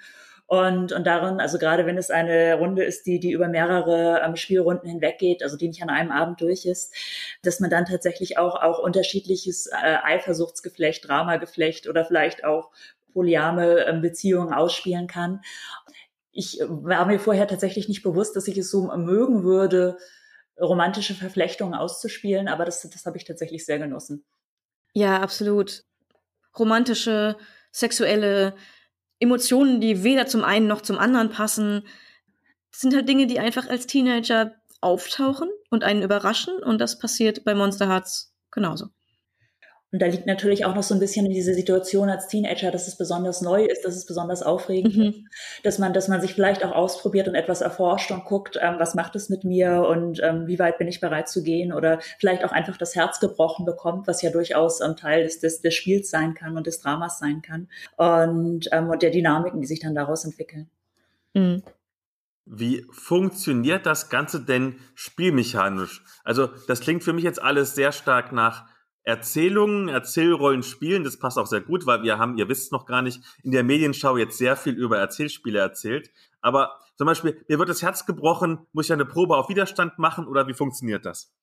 Mhm, also bei mir, uns war es tatsächlich so, und ich weiß nicht, ob wir uns dazu sehr von der Originalvorlage äh, wegentwickelt haben, dass sich unterschiedliche Möglichkeiten für Romanzen und ähm, oder, oder auch einfach ähm, Sex in verschiedenen Formen ergeben hat. Und die Charaktere des, des, ähm, die die Chancen wahrgenommen haben und der Werwolf dann vielleicht gerochen hat, dass der Vampir ähm, auch noch äh, mit, mit der Faye unterwegs war. Und ähm, dass, dass das natürlich etwas mit der Dynamik der Gruppe macht in dem Moment. Und es gibt ähm, die Spielzüge Turn Someone On, also jemanden heiß machen im Deutschen, glaube ich. Und ähm, das, das ist eine Möglichkeit herauszufinden, ob man es schafft, jemanden heiß zu machen. Und da wird eben auch eine Probe gewürfelt. Und die kann, ähm, je nachdem, wie man würfelt, ähm, wird, man, wird man sozusagen heiß gemacht oder nicht. Ganz genau. Und das heißt, man hat keine, keine Wahl darüber, ob man heiß gemacht wird. Man hat aber immer die mhm. Wahl, wie man darauf reagiert. Mhm. Also die Spielzüge ähm, im Deutschen sind äh, heiß machen, also jemanden ja, turn someone on, auf irgendeine Weise jemanden erregen. Es gibt runtermachen, also jemanden, ich glaube, shutdown ist es im, im englischsprachigen, jemanden, ja, put someone in, in their place oder so in die Richtung. Kann man es, glaube ich, ganz gut beschreiben. Cool bleiben, also halt die Coolness bewahren, den Kopf behalten, nicht ins Aggressive oder ins, äh, ins Unbedachte gehen. Äh, es gibt Austeilen, also tatsächlich in die entweder psychische oder physische äh, Auseinandersetzung gehen. Es gibt Abhauen, also versuchen der Situation zu entkommen. Das kann auch, das kann psychisch, sozial, physisch sein, alles. Und in den Abgrund blicken, das ist quasi die magische Fähigkeit, wo man sich näher mit dem eigenen Monster oder dem, den Monströsen von anderen oder dem Monströsen der Welt beschäftigt. Und äh, diese Spielzeuge sind sehr variabel einsetzbar. Also es ist halt immer eine Entscheidung, die man trifft, wie ich mit einer Situation umgehen möchte. Und aufgrund dessen entscheide ich dann, welche dieser Fähigkeiten ich versuche einzusetzen. Und da kann cool bleiben sein, dass ich jetzt halt, wenn äh, ich in einer Stresssituation bin, eben den Kopf behalten möchte und nachdenken können möchte und nicht das Erstbeste tun, was vielleicht für jemanden wie die Werwölfin, die sehr ähm, emotional sein kann, schwieriger sein kann als für andere. Da gibt's dann immer so ein bisschen äh, Plus-Minus-Punkte, je nachdem, welche Maske man spielt. Und über das Ganze hinaus gibt's noch die Fäden. Und das sind die Verbindungen, die sozialen Verbindungen zu den anderen Personen. Und man kann an diesen Fäden ziehen, dann kann man eine Verbindung, die man hat, benutzen. Dadurch verliert man den, den Wert dieser Verbindung weil man ihn einsetzt. Dadurch kann man halt den Einfluss, den man auf eine Person hat, benutzen in der Situation, wenn es denn dazu passt. Also wenn man nicht jemanden heiß machen möchte und ich habe einen Faden auf den, dann kann ich das vielleicht einfacher machen, weil ich weiß genug über die Person, um zu wissen, wie ich sie anmachen kann. Und dergleichen. Und das Schöne ist, also es ähm, basiert auf Powered, also Apocalypse. Und das heißt, ähm, das System ist im Wesentlichen so, dass man immer mit zwei D6 würfelt und ähm, wie du schon gesagt hast, ähm, je nachdem, wie man würfelt, hat man trotzdem die Wahl, wie man reagiert. Also das Heißmachen funktioniert, aber du hast, ähm, wenn du zum Beispiel zwischen sieben und neun gewürfelt hast, die Wahl zwischen ich gebe mich dir hin, ich verspreche dir etwas, von dem ich denke, dass du es möchtest, oder ich schäme mich und verhalte mich entsprechend unbeholfen. Man hat also drei unterschiedliche Möglichkeiten, die übrigens nochmal variieren, wenn man tatsächlich einen asexuellen Charakter spielt. Und ähm, so ähnlich ist es auch bei den anderen Spielzügen. Auch wenn man keine Kontrolle darüber hat, ob man zum Beispiel heiß gemacht wird oder nicht, hat man eine Kontrolle, eine gewisse Kontrolle, wie man darauf reagieren möchte. Und das lässt einem natürlich, das lässt einem natürlich Freiheiten. Man ist also nicht festgelegt. Es ist halt ein Erzählspiel und dadurch hat man eben auch innerhalb dieser ähm, dieser Auswahl dann immer noch die die Freiheit zu erzählen, wie das Ganze sich in dieser Situation auf deinen Charakter bezogen ausgestaltet? Nun ist es Monster Hearts ja gerade erst veröffentlicht worden von System Matters. Und das war auch schon ein recht dickes Crowdfunding-Paket. Und meine Frage ist, ist der Monster Hearts mehr so ein Standalone-Spiel? Also ich habe das Grundbuch und kann damit quasi jetzt problemlos die nächsten 20 Jahre spielen? Oder gibt es da auch zum Beispiel Erweiterungen, keine Ahnung, dass es von einer amerikanischen Highschool geht jetzt an eine typische englische Schule, an vielleicht ein Internat oder so? Oder ist es wirklich ein Standalone-Produkt? Ich würde sagen, eher ein Standalone-Produkt. Es gibt Settings, die man, die man spielen kann. Da liegt beim Crowdfunding auch, glaube ich, liegt was bei schon. Ein paar Settings, die man, wo man ein bisschen mehr an die Hand bekommt. Wenn man gut improvisieren kann und wenn man äh, direkt was im Kopf hat, oder vorher einen passenden Film geschaut hat, auf den man äh, jetzt referenzieren möchte, kann man wunderbar nur mit dem Buch spielen, braucht man nichts mehr und je mehr man spielt, desto mehr Settings fallen einem ein. aber es gibt auch vorgefertigte Settings, wo man schon ein paar Randbedingungen einfach hat, wo man ein bisschen mehr an die Hand genommen wird, was man, äh, wie das Ganze ausgestattet sein könnte. Die sind einfach hilfreich, wenn man nicht alles komplett selbst gestalten möchte, wobei es im Buch halt auch Anleitungen dafür gibt. Die Spielleitung macht viel über Fragen stellen. Das ist bei Powered by the Apocalypse relativ üblich, gibt es dort viel. Und Monster Hearts gibt einem Fragen an die Hand, die man so stellen kann, so welche Richtung das nehmen kann. Und die Settings schränken das dann noch mehr ein. Also die geben einem dann wirklich so Dinge an die Hand, so an dieser Stelle fragst du das und das. Also die geben einfach, die sind wie so ein vorgefertigtes Abenteuer für Monster Hearts. Da gibt es einiges, aber man braucht keine weiteren fünf Bände, weil es gibt in erster Linie nur diesen. Und man kann halt Settings und auch noch ein paar Masken, also ein paar äh, Grundcharaktere, paar Monster, sage ich mal, äh, noch dazu äh, bekommen, die nicht im Buch sind. Da sind einige noch darüber hinaus entwickelt worden. Zum Beispiel mein absoluter Liebling ist gar nicht im, im Grundbuch. Das ist die Selkie. Die hat, finde ich, ganz, ganz tolle Fähigkeiten und ähm, die war an der Carrie-Situation schuld bei mir. Deswegen ist sie bei mir in, in, in sehr guter Erinnerung, weil es sehr viel Spaß gemacht hat, eine ganze Stadt untergehen zu lassen. Aber das heißt jetzt nicht so, ja, die, die im Buch, die braucht man ja eigentlich nicht, so die eigentlich coolen Masken sind die anderen. Das nicht. Es ist bei mir nur eher zufällig, dass die Maske, die ich äh, am allerliebsten in Erinnerung habe und äh, auch gern jederzeit wieder spielen würde, dass eine dieser Masken äh, nicht im Buch ist, aber die, die drin sind, sind auch alle sehr, sehr gut ich hätte es tatsächlich auch als Standalone betrachtet und also sozusagen als die Grundlage, mit der man auf jeden Fall arbeiten kann und die Erweiterungen, die es ja auch, soweit ich weiß, größtenteils im Netz gibt, so als, als ein nice to have und als etwas, wo man es noch ein bisschen ausschmücken kann, wenn man sagt, ich habe schon alle Varianten durchgespielt, die mir eingefallen sind und jetzt möchte ich noch mehr sozusagen. Würdet ihr sagen, ist es ein Spiel, das sich eher eignet, um mal einen schönen One-Shot zu spielen oder eins, das sich eher eignet, um eine längere Kampagne zu spielen oder beides? vom Gefühl her finde ich fünf bis sieben ähm, Spielrunden tatsächlich ganz gut. Ich weiß nicht, ob ich es schaffen würde, es als One-Shot zu spielen. Ich weiß aber auch nicht, ob es, ähm, ob es sich tatsächlich so eine 20 Runden Endlos-Kampagne, ob es sich dafür eignet. Also wenn man genug Entschlossenheit hat, vielleicht, aber ähm, als, als, als einen guten Few-Shot, der vielleicht so über zwei, drei Spiele hinausgeht oder bis fünf, sechs, sieben, da, ähm, da würde ich es persönlich verordnen. Sehe ich ähnlich, wobei ich finde, es sich, sich auch sehr gut als One-Shot eignet. Wobei man da manchmal dann aufpassen muss. Äh, es kann dann sein, wenn man nur einen sehr begrenzten Zeitslot hat, dass man damit zufrieden sein muss, dass es nur der anderthalbstündige Film ist, mit dem man die, äh, also die, quasi die Doppelfolge, mit dem man eine Serie einleiten könnte. Also es kann sein, dass man an einem Cliffhanger auf, aufhören muss.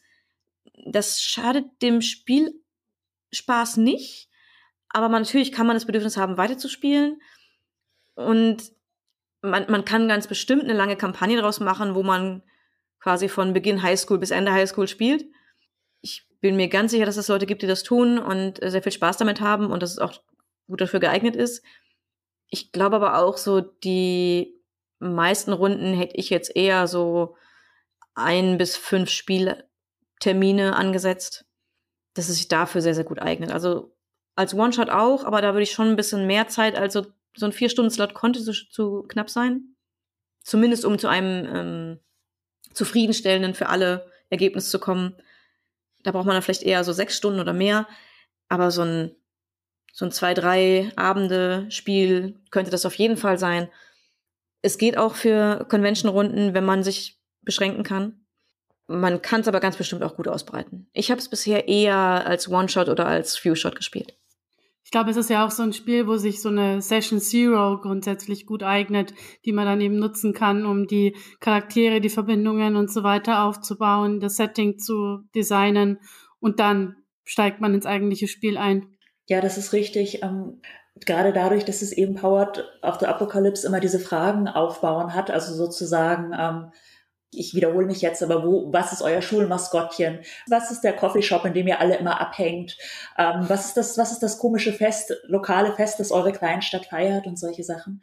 Dadurch kann man in der Session Zero einfach schon sehr viel ausschöpfen oder anlegen an dem, was an, an Spiel kommen wird und an Drama und Konflikten kommen wird. Und ähm, obwohl man da offiziell ja noch nicht spielt, sondern es eine Session Zero ist, habe ich das immer als einen Großteil des Spaßes empfunden, dass dieses, dieses, dieses Setting auszuloten, die Charaktere auszuloten, die NPCs auszuloten und es steigert einfach auch sehr viel Vorfreude.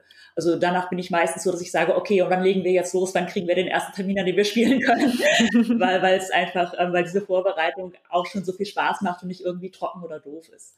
Ja, absolut. Ähm, wenn man es als One-Shot spielt, dann bietet sich an, dafür eine Hour Zero zu machen, wo man sich so ungefähr eine Stunde, vielleicht besser anderthalb Zeit nimmt, um diese Fragen eben zu klären. Ich möchte auch noch einwerfen, so, warum kann die Kunstlehrerin euch alle nicht leiden? Ist auch eine gute Frage.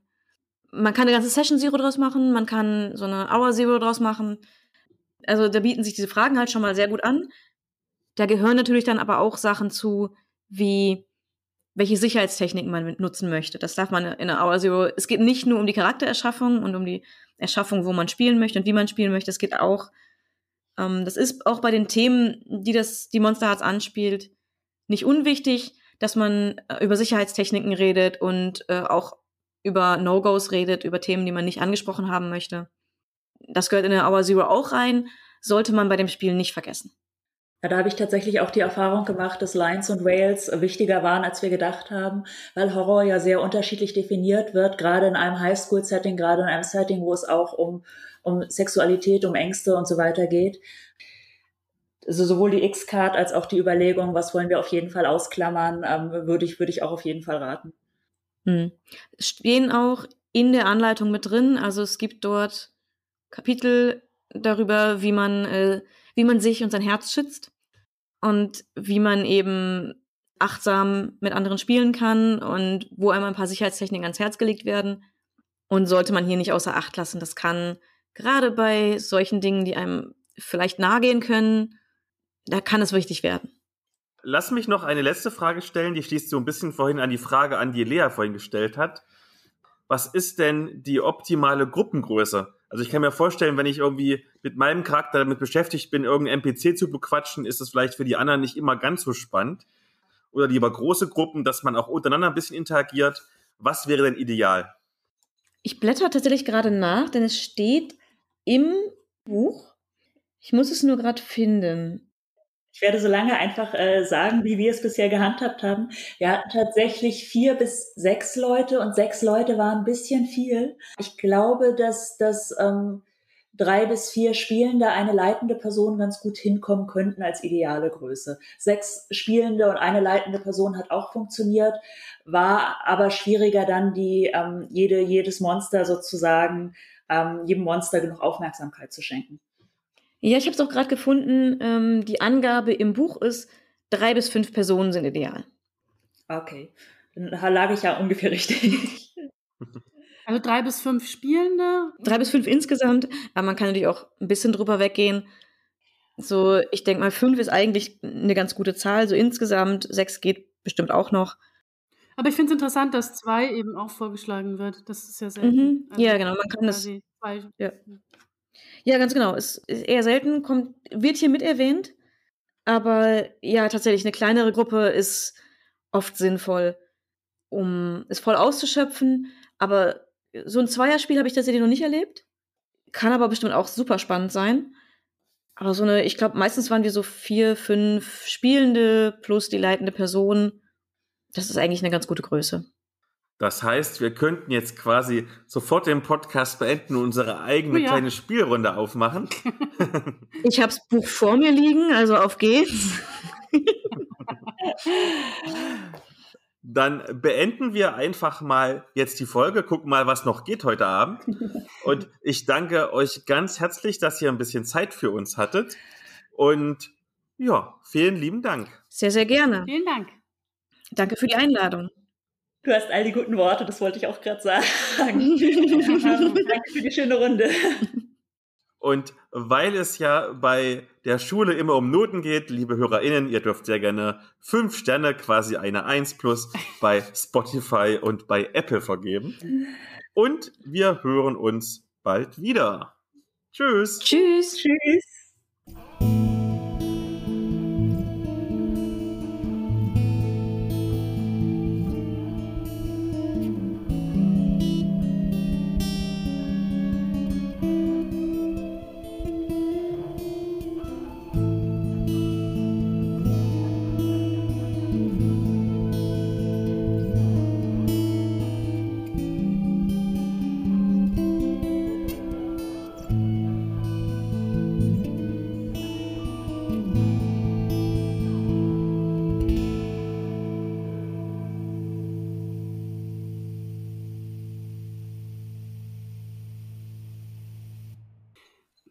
Mir gerade entfallen. Verdammt. Jetzt habe ich der Philipp gerade gefragt, ob ich noch eine Frage habe und ich sagte ja und jetzt habe ich sie vergessen. Shit. Ich glaube, das Internet will uns sagen, wir sollten Schluss machen. Das, finde ich sehr unfair vom Internet. Ja. So, hier kommt jetzt der Schnitt. Wunderbar. Vielen Dank an euch alle. Möchte einer von euch beiden noch ganz kurz immer die Worte sprechen, die vor dem Intro kommen? Das ist immer, wo gesagt wird, hallo, ich bin so und so, heute geht es um so und so und nutzt doch die Kapitelmarken, wenn ihr irgendwas überspringen möchtet. Wer meldet sich freiwillig? Hörst du das heilende Schweigen in der Klasse? Das Schweigen in der Klasse. Genau. Ich, ich, ich hätte ein Dann bisschen. müssen wir jemanden aufrufen. Oh nein. nein. Kann ich das schriftlich haben zum Ablesen? ja, ich wollte gerade sagen. Ich brauche einen Spickzettel.